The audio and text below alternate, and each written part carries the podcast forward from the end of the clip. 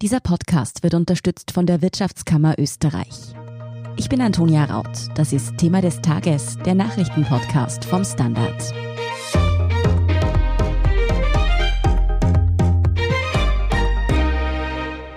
In Wien wird eine Corona-Impfstraße für Kinder unter zwölf Jahren eingerichtet. Und das, obwohl es in Europa und somit auch in Österreich eigentlich noch keinen zugelassenen Impfstoff für sie gibt. Die Stadt Wien reagiert damit laut eigenen Angaben auf die angeblich riesige Nachfrage von Eltern nach einer Impfung für ihre Kinder. Eine Empfehlung, Kinder unter zwölf Jahren schon impfen zu lassen, will die Stadt damit aber nicht geben, betont Gesundheitsstadtrat Peter Hacker. Wer denn in diesem Fall eigentlich haftet, ob Kinderärztinnen und Ärzte die Impfung befürworten und ob auch andere Bundesländer über so ein Angebot nachdenken, darüber spreche ich mit Innenpolitikredakteur David Krutzler und Gesundheitsredakteurin Pia Kruckenhauser. Fangen wir mal mit den Rahmenbedingungen an. David, du hast dir das genauer angesehen. Wo und ab wann wird diese Impfstraße für Kinder in Wien denn in Betrieb gehen? Hi Antonia, also die genauen Details dazu sind noch offen. Die Stadt plant aber nach unseren Informationen, die wir erhalten haben, dass diese Kinderimpfstraße schon mit 12. November, also mit kommenden Freitag, eröffnet wird. Wenn es bis dahin nicht klappt, dann spätestens Anfang der darauffolgenden Woche, also eben ab 15. November. Derzeit sucht die Stadt aber noch aktiv nach Kinderärzten, die sich auch zur Impfung der 5- bis 11-Jährigen bereit erklären. Dazu muss man aber auch sagen, in Wien wird diese Altersgruppe bereits vereinzelt von derzeit vier Kinderärztinnen und Ärzten geimpft. Das passiert off-label, das heißt ohne offizielle Zulassung der Behörden. Von dieser Möglichkeit wird aber bereits ordentlich Gebrauch gemacht. Bisher wurden in Wien schon rund 1000 Kinder zwischen 5 und 11 Jahren gegen Corona geimpft. Ich habe eben gerade mit einem Wiener Kinderarzt gesprochen, Peter Feutl. Er hat nach eigenen Angaben bereits 550 Kinder in diesem Alter geimpft. Trotzdem, die Europäische Arzneimittelbehörde, kurz EMA, hat noch keine offizielle Zulassung für den Impfstoff für diese Altersgruppe erteilt. Wieso setzt sich denn die Stadt Wien da europaweit als erstes sozusagen drüber hinweg? Ich denke, so hart kann man das nicht sagen, denn die Behörden der Stadt Wien empfehlen diese Kinderimpfung auch nicht. Also da passen sie auch auf. Sie schaffen aber ein institutionalisiertes Angebot, weil es laut dem zuständigen Stadtrat Peter Hacker einen, Zitat, riesigen Nachfragedruck von Seiten der Eltern gibt. Also das bestätigt auch Kinderarzt Peter Feutl, mit dem ich gerade gesprochen habe. Er hat gemeint, dass die Nachfrage alleine seit gestern, eben seit Bekanntgabe dieser Möglichkeit, unglaublich angestiegen ist. Das Interesse sei riesengroß. Er hat nach Eigenangaben ein paar hundert Kinder auf der Warteliste, darunter auch Kinder nach Herzoperationen zum Beispiel. Pia, wo die Corona-Impfung für Kinder unter zwölf Jahren ja bereits zugelassen ist, das sind die USA. Dort gibt es eine Notzulassung für den BioNTech-Pfizer-Impfstoff. Wie wird dieser denn dort eigentlich eingesetzt? In den USA, da werden jetzt die 5- bis 11-Jährigen erst und zweit geimpft. Und zwar mit einem Drittel der Dosis, die ein Erwachsener bekommt. Diese Zulassung gilt vorerst eben für die ersten beiden Stiche, weil für den Booster wartet man noch weitere Daten ab, wie das ja auch bei den Erwachsenen bei uns gehandhabt wurde, auch in den USA. Ein Wort noch zur Notzulassung. Das bedeutet nicht, dass der Impfstoff nicht sicher ist. Das bedeutet nur, dass laufend weitere Daten geliefert werden. Würden diese Daten nicht geliefert werden, dann würde irgendwann die Zulassung auslaufen. Also es ist quasi eine Zulassung auf Zeit. Aber es ist nicht, weil es nicht sicher ist oder aus sonstigen Gründen, sondern einfach, weil man die Studien laufend ergänzt. David, heißt das, wenn wir hier von dem Impfstoff sprechen, dann ist auch von BioNTech Pfizer die Rede. Orientiert man sich da am US-Impfschema bei uns? Also geplant ist, dass bei dieser Impfstraße nur der Impfstoff von BioNTech Pfizer zum Einsatz kommt. Die Frage ist, warum nicht moderner? Das erklärt die Stadt damit, dass zuletzt das nationale Impfgremium in Österreich etwa für den dritten Stich empfohlen hat, dass moderner nur noch an über 30-Jährige verimpft werden soll. Auch Kinderarzt Feutl, der im 5- bis 11-Jährige schon impft, off-label, der bestätigt, dass bei ihm nur BioNTech zum Einsatz kommt. Er verimpft ein Drittel der Erwachsenendosis. Das ist jene Menge, die auch BioNTech Pfizer für die Zulassungsstudie verwendet hat, über die die EMA eben noch zu entscheiden hat. Welche Menge tatsächlich zum Einsatz kommt, entscheidet laut Stadt aber der Arzt individuell. So kann zum Beispiel auch nach Körpergewicht entschieden werden, welche Menge da zum Einsatz kommt.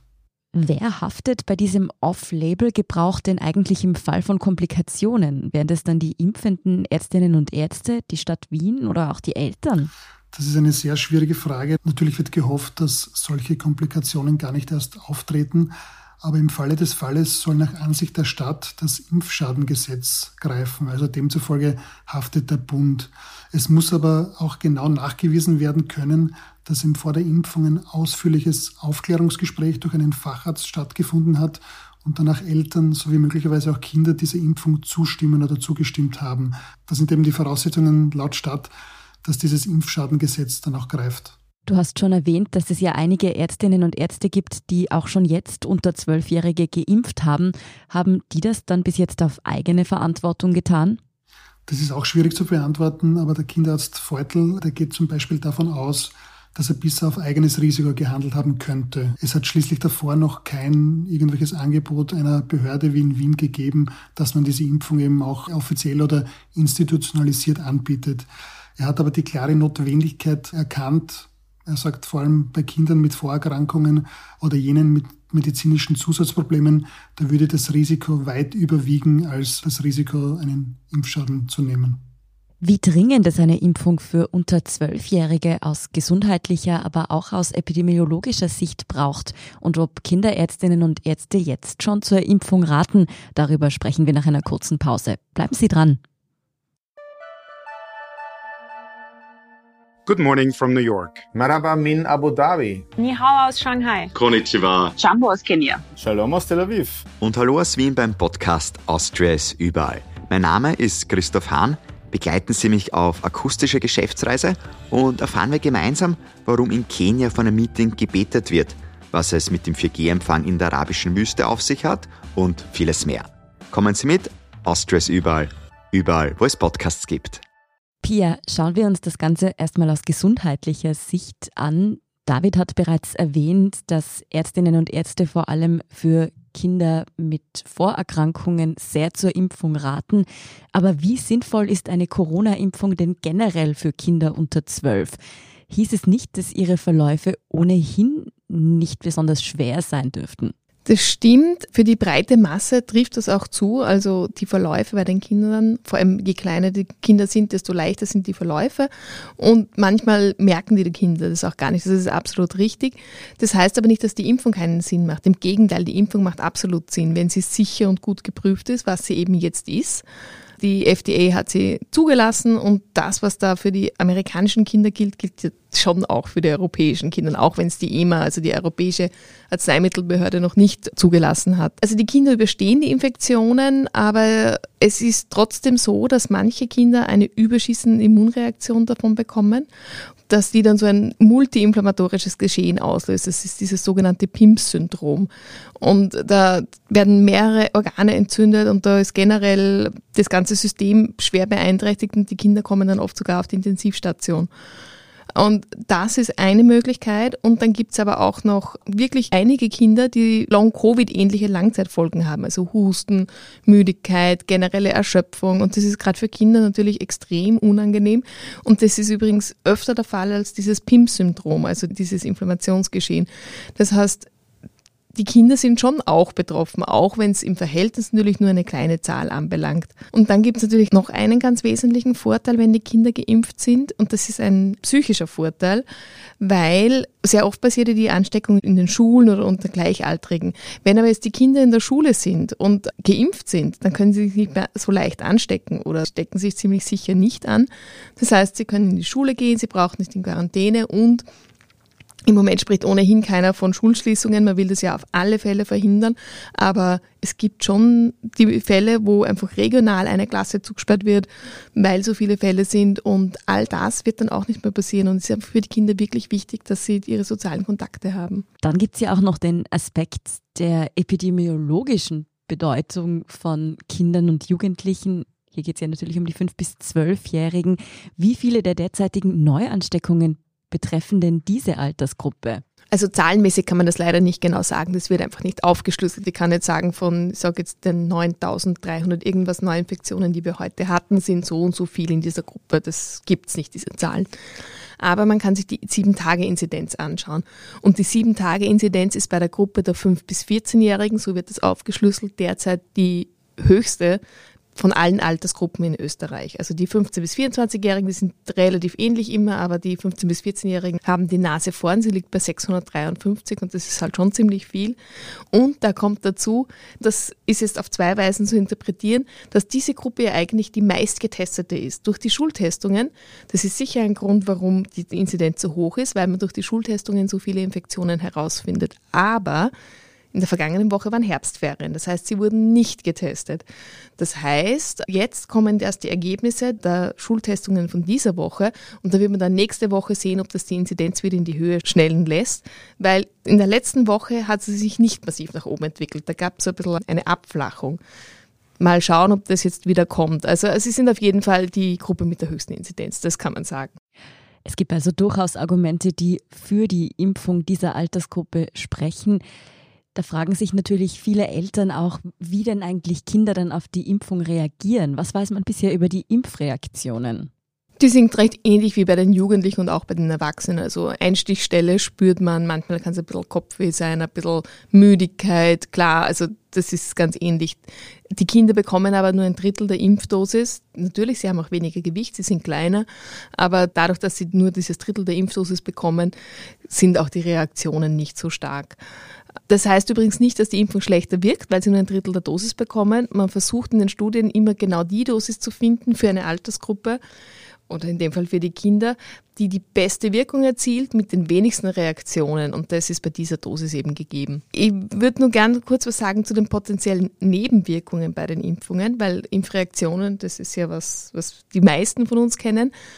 Es gibt ja diese Nebenwirkung, man nennt es Langzeitwirkung, eigentlich tritt es eh relativ schnell auf, diese Nebenwirkung der Myokarditis, also die Herzmuskelentzündung, die vor allem Jugendliche und junge Erwachsene und da vor allem den männlichen Teil betrifft, dass diese Herzmuskelentzündungen leicht erhöht sind nach einer Impfung.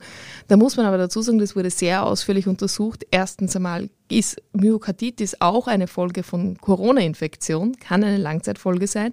Und nach einer Corona-Infektion tritt sie wesentlich häufiger auf als nach der Impfung. Also insofern ist da schon einmal die Impfung klar im Vorteil. Und kommt dazu, dass diese Myokarditis ein Problem ist, das vor allem Jugendliche und junge Erwachsene betrifft. Jüngere Kinder, die unter Zwölfjährigen, die sind von der Problematik generell sehr wenig betroffen. Und das kann man jetzt natürlich noch nicht sagen, weil das Problem bei diesen sogenannten Langzeitfolgen ist ja nicht, dass sie so spät auftreten, sondern man verbindet sie erst zu spät mit der Impfung, weil es braucht einige hunderttausend Impfungen, bis man die ersten Fälle überhaupt erkennt. Das ist jetzt relativ schnell gegangen, weil so viele Menschen auf einmal geimpft wurden. Bei anderen Impfungen dauert es viel länger. Aber eben diese Langzeit, sogenannte Langzeitfolge, die wird nicht wirklich stark auftreten bei dieser jüngeren Gruppe, weil das generell nicht so ein Thema ist in der Altersgruppe. Was sagen denn nun Medizinerinnen und Mediziner konkret? Raten Sie Eltern, ihre Kinder schon jetzt impfen zu lassen? Wie ich vorher schon gesagt habe, die FDA hat die Impfung zugelassen. Die europäischen Kinder sind wohl nicht anders als die amerikanischen. Und die Kinderärzte und Ärztinnen, ich habe mit mehreren gesprochen, die sind prinzipiell für die Impfung, wenn sie sicher und gut untersucht ist. Und das ist ja jetzt auch gegeben mit dieser Zulassung durch die FDA, auch wenn die immer noch nachziehen muss. Wenn sich die Eltern jetzt die Frage stellen, ob die Impfung wirklich nötig ist, also die Impfung per se. Ich habe da mit einem Kinderarzt geredet, mit dem Dr. Strenger, der auch das nationale Impfgremium da immer wieder mal berät. Und der hat schon auch gesagt, natürlich, Covid-19 ist keine tödliche Gefahr für die Kinder. Also im Normalfall wird ein Kind daran nicht sterben. Aber es kann sehr, sehr unangenehm werden, wie ich ja vorher schon erklärt habe.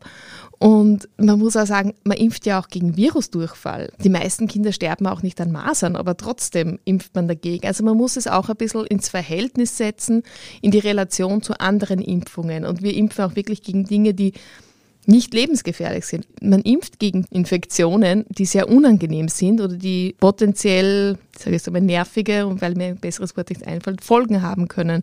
Und wenn man das so anschaut, hat diese Impfung absolut eine Berechtigung. oder ihre Berechtigung. David, du hast es vorher schon erwähnt, in Wien gibt es ein immenses Interesse nach Bekanntwerden dieser geplanten Impfstraße. Ist denn absehbar, ob auch andere Bundesländer bald schon Impfangebote für Kinder zwischen fünf und elf Jahren anbieten werden? Also wenn es diesen Druck wie in Wien auch in anderen Bundesländern gibt, ist davon auszugehen. Also die Tiroler Neos zum Beispiel, die haben heute Kinderimpfstraßen als freiwilliges Angebot auch in Tirol gefordert. Und mein Kollege Steffen Aurora, mit dem ich gerade gesprochen habe, der hat ein Interview mit Thomas Müller geführt. Der ist Kinderarzt und Leiter der Innsbrucker Kinderklinik. Herr Müller spricht sich für ein Off-Label-Impfzentrum für fünf- bis elfjährige in jedem Bundesland in Österreich aus. Mm, es könnte aber doch auch Eltern geben, die noch auf die reguläre Zulassung eines Impfstoffs durch die EMA warten wollen. Bis wann ist mit so einer denn zu rechnen? Wir haben aktuell bei der Ärztekammer Wien nachgefragt und dort geht man davon aus, dass es schon sehr bald, Zitat, zur Freigabe dieser Impfung für Kinder unter zwölf kommen wird. Zuletzt hat es geheißen, dass es Mitte November soweit sein könnte, also in rund eineinhalb Wochen. Es wird also spannend, ob es schon vor der Eröffnung der Wiener Impfstraße, die eben für 12. November geplant ist, schon eine offizielle Freigabe durch die EU-Behörden gibt. Pia, wir haben jetzt immer über die 5- bis 12-Jährigen gesprochen, die da off-label geimpft werden.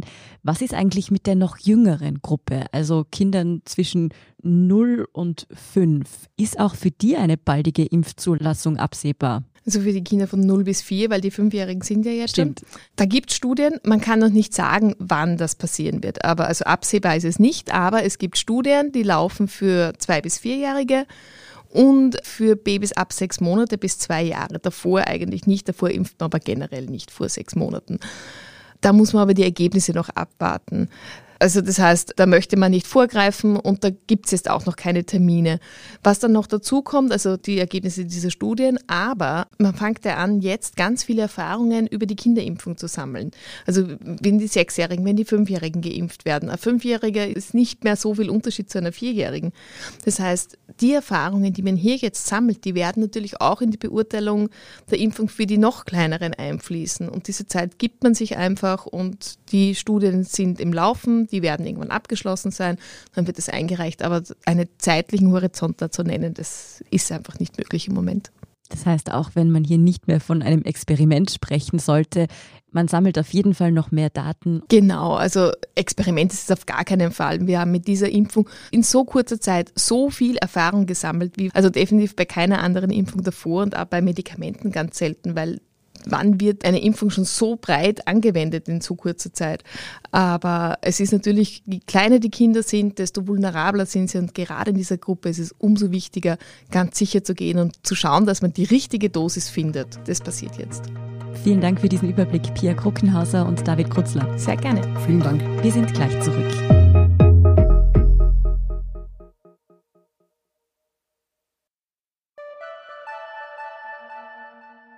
Good morning from New York. Maraba min Abu Dhabi. Ni hao aus Shanghai. Konnichiwa. Jumbo aus Kenia. Shalom aus Tel Aviv. Und hallo aus Wien beim Podcast Austria ist überall. Mein Name ist Christoph Hahn.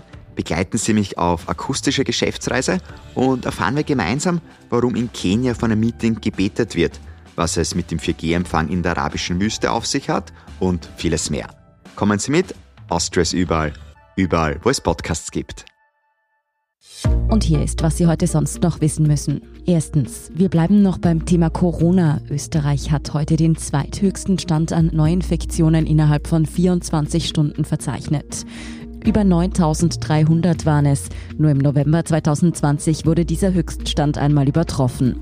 Angesichts dieser Infektionszahlen und der zunehmenden Auslastung von Spitals- und Intensivbetten berät die Bundesregierung am Abend mit den Landeshauptleuten über das weitere Vorgehen. Die türkis-grüne Bundesregierung ist sich einig, die Zügel für ungeimpfte straffer ziehen zu wollen.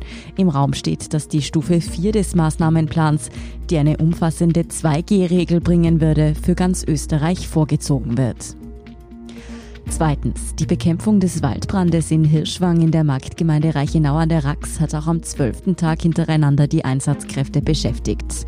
An Ort und Stelle waren am Freitag laut Bezirksfeuerwehrkommandant Josef Huber 150 Helfer, 125 davon waren Feuerwehrleute. Laut den Brandbekämpfern zeichnet sich ein Ende des Einsatzes aber zumindest langsam ab.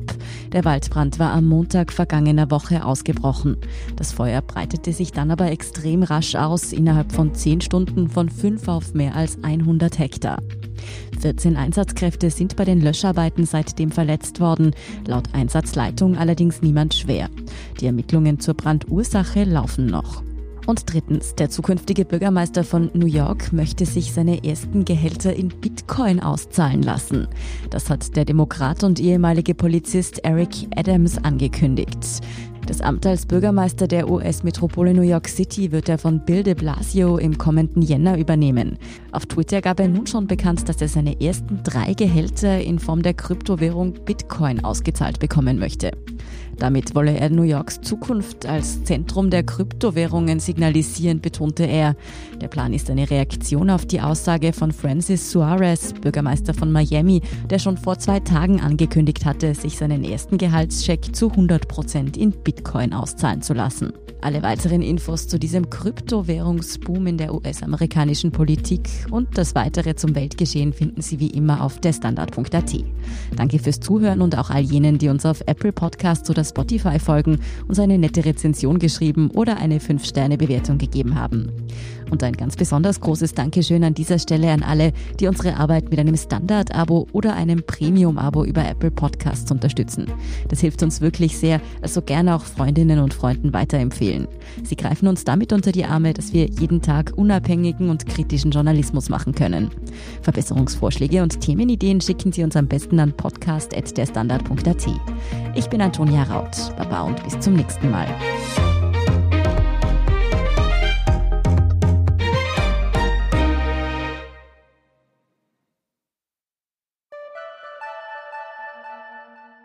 Good morning from New York. Maraba min Abu Dhabi. Ni hao aus Shanghai. Konnichiwa. Jumbo aus Kenia. Shalom aus Tel Aviv. Und hallo aus Wien beim Podcast Austria ist überall. Mein Name ist Christoph Hahn. Begleiten Sie mich auf akustische Geschäftsreise und erfahren wir gemeinsam, warum in Kenia von einem Meeting gebetet wird, was es mit dem 4G-Empfang in der arabischen Wüste auf sich hat und vieles mehr. Kommen Sie mit, Austria ist überall. Überall, wo es Podcasts gibt.